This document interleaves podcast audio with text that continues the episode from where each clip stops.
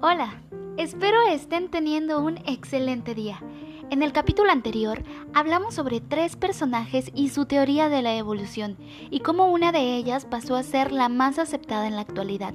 Me refiero a la de Darwin y Wallace.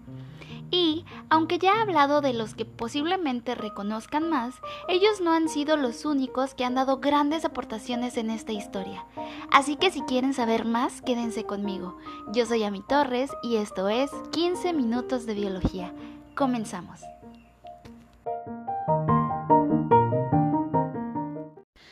Comenzaremos dando un pequeño repaso.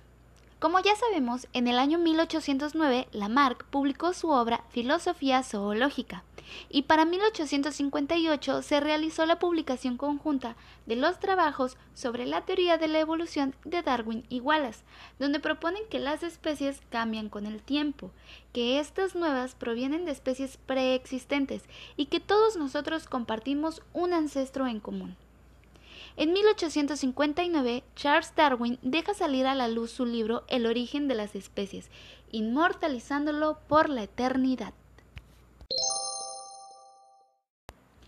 En 1872, Wallace incursiona en la biogeografía y ecología, cuando, apoyado por sus amigos, entre ellos Carlitos Darwin, comenzó a investigar para una revisión general de la distribución geográfica de los animales y en 1880 publicó el libro Vida en las Islas, como una continuación de la distribución geográfica de los animales, clasificando las islas en tres tipos diferentes, una de ellas como las islas oceánicas, que anteriormente se le conocían como islas sándwich, pero eso se los contaré en un futuro cuando entremos de lleno a las diferentes ramas. Teniendo nuevamente en cuenta todo esto, podemos pasar al siguiente personaje, Luis Pasteur.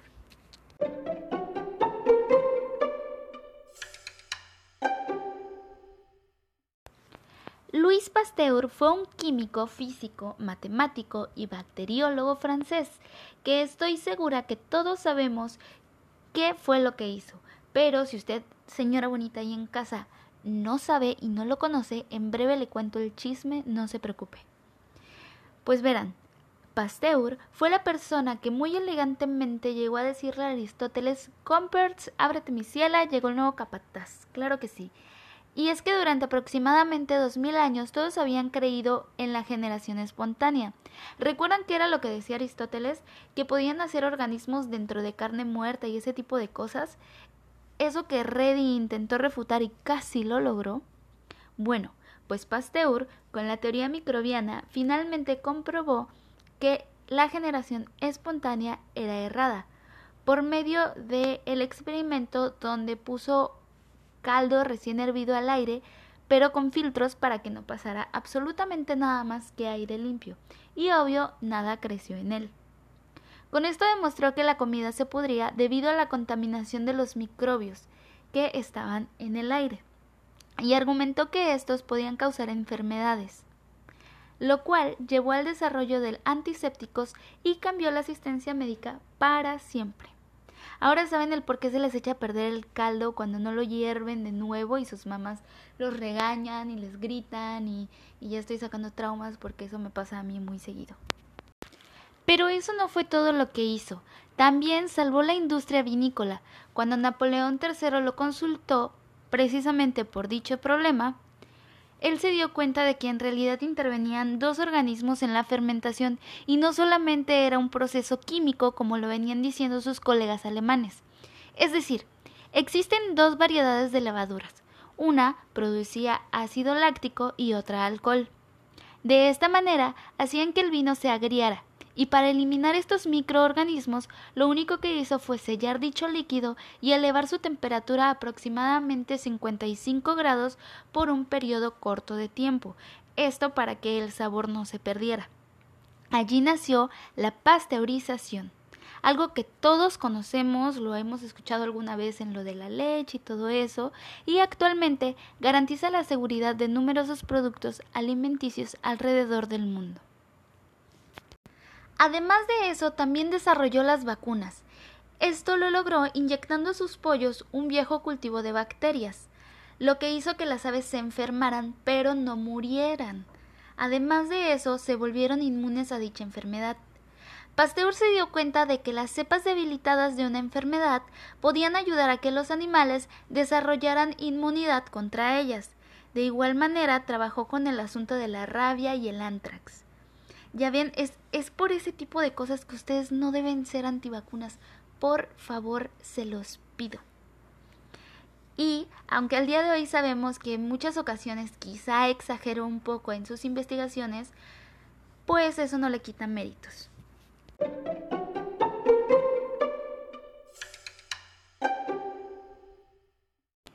En 1865 llegaría George Mendel, quien fue un monje católico y naturalista, considerado al día de hoy el padre de la genética moderna quien estudió cómo se heredan las características de padres a hijos. Esto con base a sus tres leyes, las cuales escribió tras su ya famoso experimento con los guisantes, y aquí se los resumo si gustan. Básicamente agarró dos plantas de guisantes, las cuales diferían en caracteres. O sea, básicamente unas daban semillas amarillas y otras daban semillas verdes. Ya estas las llamó generación parental. Como resultado de este cruce, lo que pasó fue que se produjeron plantas que producían nada más semillas amarillas. Y repitió los cruces con otras plantas de guisantes y el resultado era básicamente el mismo. Al carácter que aparecía lo llamó carácter dominante y al que no aparecía lo llamó recesivo. Y en este caso el color amarillo era el dominante mientras que el color verde era el recesivo. Pero esto de igual manera se los hablaré más adelante. y a unas 22 horas, 12 minutos y varios años de diferencia, en 1928, en Escocia, nos encontraremos a un joven Alexander Fleming, que era el hermano de un doctor. Un chico bastante curioso y descuidado, que precisamente fue lo que haría que descubriera en su laboratorio todo mugroso el mo, Penicillium notatum, el cual produce una sustancia natural antibacteriana, la cual conocemos como penicilina. Fleming publicó su descubrimiento en el British Journal of Experimental Pathology en 1929 y no lo patentó. Pero no se preocupen porque nadie le prestó atención.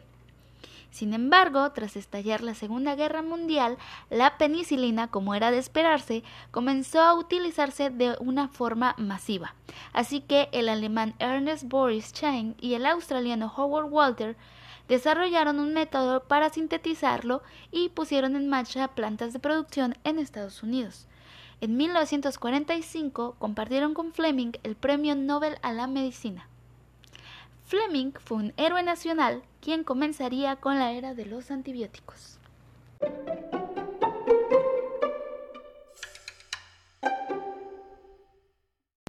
Por otra parte tenemos a Hermann Joseph Müller, quien fue un catedrático de zoología, biólogo y genetista estadounidense, quien inició en el campo de la genética desde 1911, basando sus investigaciones fundamentalmente en la cría experimental de la mosca de la fruta drosofila. Sus escritos incluyen el mecanismo de la herencia mendeliana, junto con otros autores. Es el renovador de la genética y autor de notables estudios acerca de la acción de los rayos X como productores de mutación y acción de las radiaciones sobre la célula, lo cual lo llevó a ser galardonado con el Premio Nobel a la Fisiología en 1946. ¿Recuerdan que les mencioné que aquí habrían mujeres? Pues obviamente las hay y una de ellas, y espero y jamás se les olvide su nombre, fue Rosalie Franklin. Ella fue una científica graduada de física y química, quien investigó sobre trabajos de virus, como el del mosaico del tabaco y el de la polio. Pero primero mencionaremos a Watson y Crick, quienes descubrieron, ajá, la estructura molecular de ADN, su capacidad de autoduplicación y mutación. Pero la verdad es que fue Rosalind quien trabajaba en el King College, que en ese momento formaba parte del panorama machista de la ciencia inglesa. No me malinterpreten, ella era bastante respetada, pero sabía que en ningún momento iba a llegar al grado de alguno de sus compañeros. Así que Dentro de ese colegio fue donde ella mejoró el aparato para obtener imágenes de ADN junto con uno de sus estudiantes de doctorado. En 1951 ella da una charla y uno de sus compañeros con los cuales no se llevaba bien, llamado Maurice, invitó a estos dos hombres llamados Watson y Crick. Allí es donde pues este cuate, Maurice, fue de chismoso, les enseñó las fotos que ella tomaba del ADN y fue como estos publicaron su descubrimiento en la revista Nature. En ese mismo número y unas páginas más adelante, ella y su estudiante Raymond Gosling publicaron un artículo bastante técnico sobre sus fotografías y demostraron que eran bastante honrados. Incluso apoyaron el modelo propuesto por Watson y Crick. Y hay personas que proponen que esta mujer había llegado a la misma conclusión que estos dos hombres pero la rapidez de la publicación le impidió proponer a ella su modelo.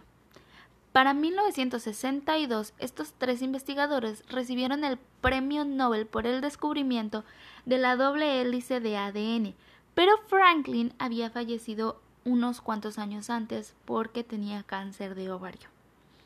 Y años más tarde, en un libro llamado La doble hélice, que es una crónica bastante personal del descubrimiento de la estructura del ADN de Watson, él escribió también sobre ella.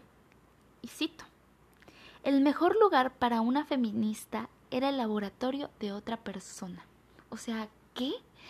Todavía, todavía de que ella fue la que tomó las fotos y la que estaba haciendo la investigación, todavía se jacta de bajar, desobajar su trabajo. Y esto realmente me pone muy de malas. Yo no me considero feminista, pero no, no, no, no quiero entrar en, en polémica. Pero ajá, bueno, la verdad es que está muy ojete. Con eso me quedo, ojetes.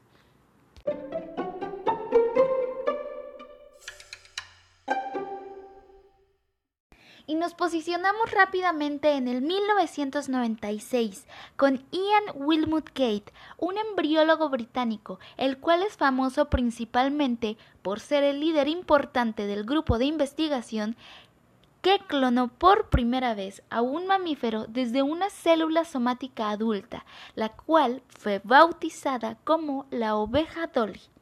Espero y sepan quién es ella y si no de todos modos les hablaré sobre nuestra poderosísima ovejita Dolly en un futuro. Y yo ando aquí ya prometiendo un montón de cosas, pero bueno, así es esto.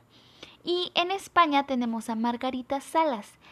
Nuestra queridísima Margarita fue una de las más notables científicas españolas doctorada en biología, la cual trabajó durante tres años con Severo Ochoa en una universidad de Nueva York centrando básicamente sus investigaciones en el campo de la biología molecular, y una de sus principales contribuciones a la ciencia fue el descubrimiento del ADN polimerasa, que es el responsable de la replicación del ADN. ¡Pum! Tomen eso, Watson y Crick. Me chocan, no es cierto. Muy respetables. Y para quienes están preguntando quién demonios fue Severo Ochoa, él fue un científico español nacionalizado estadounidense y una de sus principales aportaciones fue mediante sus trabajos de enzimología metabólica, con el descubrimiento de dos enzimas, la primera la citrato sintetasa y la segunda la piruvato deshidrogenasa, las cuales permitieron concluir el conocimiento efectivo del ciclo de Krebs y representan un proceso biológico fundamental en el metabolismo de los seres vivos. Básicamente, este güey fue el que hizo que le metieran más cosas al ciclo de Krebs y por eso no nos lo podamos aprender. Claro que sí. Y en el 2001 tenemos a Francis Collins, quien creó el método de la clonación posicional, la cual es una técnica de laboratorio utilizada para localizar la posición en un cromosoma de un gen asociado a una enfermedad. Y cerraremos con Mario Capezzi, el cual fue un genetista molecular, quien trabajó sobre las células madre y manipuló la genética de los modelos animales.